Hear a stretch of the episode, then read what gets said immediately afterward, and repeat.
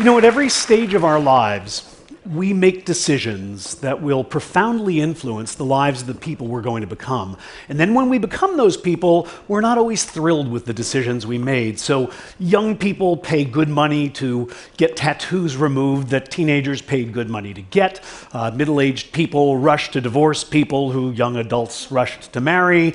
Uh, older adults work hard to lose what middle aged adults worked hard to gain on and on and on. The question is, as a psychologist, that fascinates me is why do we make decisions that our future selves so often regret? Now, I think one of the reasons I'll try to convince you today is that we have a fundamental misconception about the power of time. Every one of you knows that the rate of change slows over the human lifespan, that your, your children seem to change by the minute, but your parents seem to change by the year.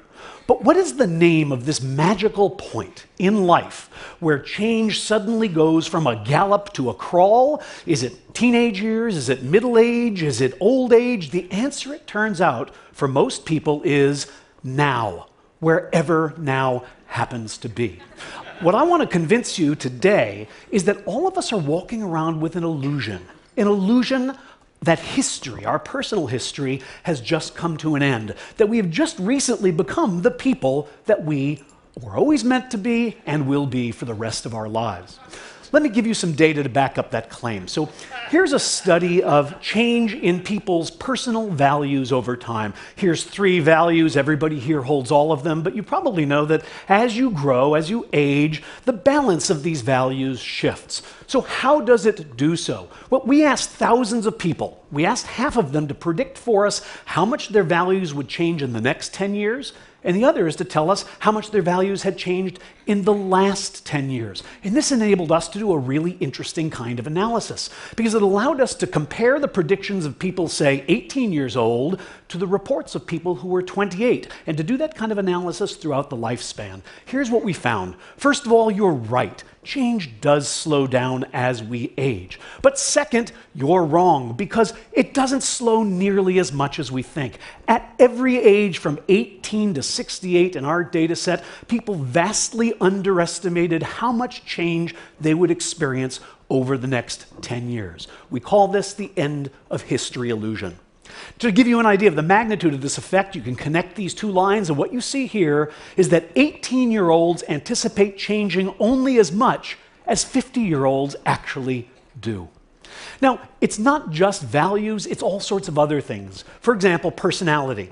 Many of you know that psychologists now claim that there are five fundamental dimensions of personality neuroticism, openness to experience, agreeableness, extroversion, and conscientiousness. Again, we asked people how much they expected to change over the next 10 years and also how much they had changed over the last 10 years. And what we found, well, you're going to get used to seeing this diagram over and over because once again, the rate of change does slow as we age, but at every age, people underestimate how much their personalities will change in the next decade.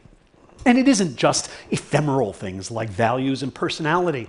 You can ask people about their likes and dislikes, their basic preferences. For example, name your best friend, your favorite kind of vacation, what's your favorite hobby, uh, what's your favorite kind of music. People can name these things. We ask half of them to tell us do you think that that will change over the next 10 years? And half of them to tell us, do you did that change over the last 10 years? And what we find, well, you've seen it twice now, and here it is again. People predict that their, the friend they have now is the friend they'll have in 10 years. The vacation they most enjoy now is the one they'll enjoy in 10 years. And yet, people who are 10 years older all say, eh, you know, that's really changed. Does any of this matter? Is this just a form of misprediction that doesn't have consequences? No, it matters quite a bit, and I'll give you an example of why. It bedevils our decision making in important ways.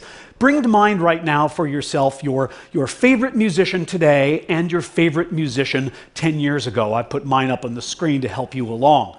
Now, we ask people to predict for us, to tell us how much money they would pay right now to see their current favorite musician perform in concert 10 years from now. And on average, people said they would pay $129 for that ticket. And yet, when we asked them how much they would pay to see the person who was their favorite 10 years ago perform today, they say only $80. Now, in a perfectly rational world, these should be the same number, but we overpay for the opportunity to indulge our current preferences because we overestimate their stability. Why does this happen? We're not entirely sure, but it probably has to do with the ease of remembering versus the difficulty of imagining. Most of us can remember who we were 10 years ago, but we find it hard to imagine who we're going to be. And then we mistakenly think that because it's hard to imagine, it's not likely to happen. Sorry, when people say, I can't imagine that, they're usually talking about their own lack of imagination and not about the unlikelihood of the event that they're describing. The bottom line is, time is a powerful force. It transforms our preferences, it reshapes our values, it alters our personalities. We seem to appreciate this fact, but only in retrospect. Only when we look backwards do we realize how much change happens in a decade. It's as if, for most of us, the present is a magic time. It's a watershed on the timeline. It's the moment at which we finally become ourselves. Human beings are works in progress that mistakenly think they're finished. The person you are right now is as transient, as fleeting, and as temporary as all the people you've ever been. The one constant in our life is change. Thank you.